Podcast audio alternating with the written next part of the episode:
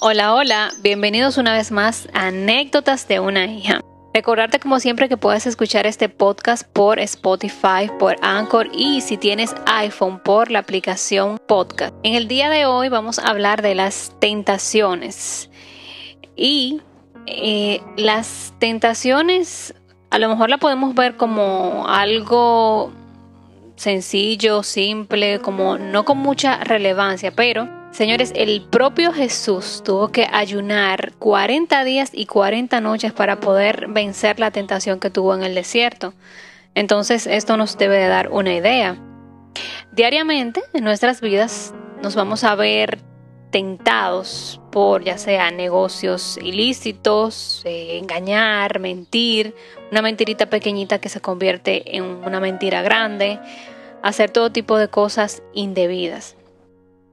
Pero si nos ponemos a analizar, ¿cuál de esta tentación ha terminado con un resultado positivo? O sea, caemos y el resultado que tú vas a tener al final es algo bueno.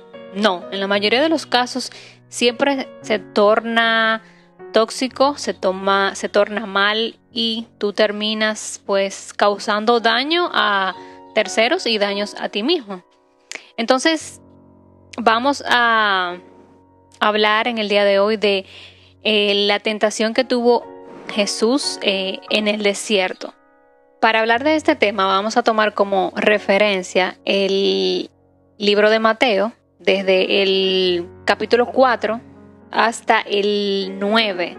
Entonces, de todas las tentaciones, eh, vamos a sacar cuatro puntos importantes. Lo primero es que cuando eres sentado, eh, este tipo de tentación puede ser una cuestionante. Y esto lo vemos en Mateo 4.3, donde eh, Satanás cuestiona a Jesús, eh, o sea, le pone en duda su identidad porque le dice que si él es hijo de Dios, pues entonces que le dijera a, la piedra que se convirtiera en pan. Ahí es una, una, cuestionante sobre su identidad como hijo de Dios.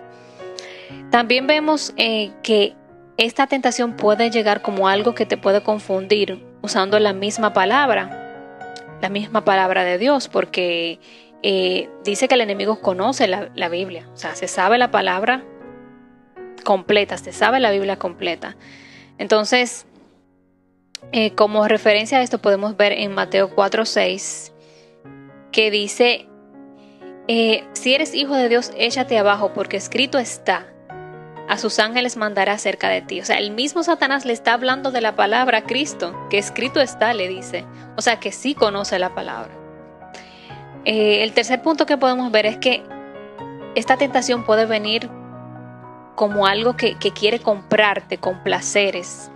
Y vamos a tomar de referencia a Mateo 4.8, donde aquí mismo le dice, otra vez llevó el diablo a un monte, llevó el diablo a un monte muy alto y le mostró todos los reinos del mundo y la gloria de ellos y le dijo, todo esto te daré si postrado me adorares. Se le está ofreciendo placeres, que esto es una de las tentaciones más grandes que vemos ahora mismo en este tiempo, los placeres del mundo, eh, todo este tipo de lujos y cosas.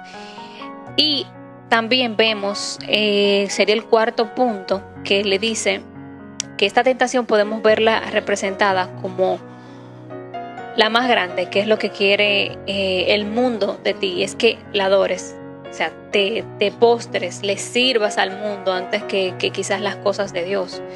Y esto lo vemos en Mateo 4:9, donde Él le dice, todo esto te daré si postrado me adorares. O sea, al final de todas las tentaciones que le puso, la más importante para, para Él era que, que Jesús se postrara, se arrodillara, le, adorara. Entonces, muchas veces nosotros nos hacemos esclavos de, de, cosas superficiales, adictos a cosas, y tú, sin darte cuenta, tú estás volviendo de esto tu Dios, porque tú le estás prestando toda tu atención, toda, toda, todo, todo tu tiempo sacas más tiempo para estas cosas que para tu familia. Entonces, eso es lo que tú te enfocas. En lo que tú te enfocas es a lo que, a lo que tú adoras. O sea, esto, eso te vuelve, se vuelve tu Dios, porque tú le estás brindando todo, todo tu tiempo.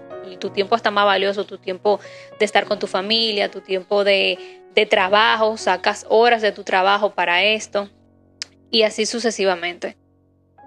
Entonces, antes de salir de nuestros hogares, en nuestros trabajos incluso podemos sacar un momento, un tiempo de, el tiempo de, receso y hacer una breve, una pequeña oración en donde le pidamos a Dios, ya sea hasta el Padre nuestro, que es el que la oración universal, donde le pidamos a Dios que nos libre siempre a todo tiempo de, de todo tipo de tentación.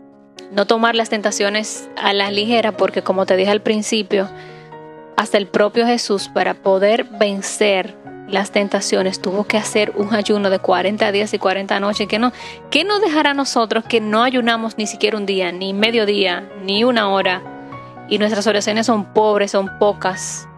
Entonces, no tomemos esto a la ligera y vamos a orar por nosotros, nuestros familiares, eh, en sentido general. Entonces, espero que analices en estos cuatro puntos. Si quieres ir directamente a analizar en la palabra, sabes que este es en el libro de Mateo, en el capítulo 4. Se llama así tal cual, tentación de Jesús. Bendiciones. Chao, chao.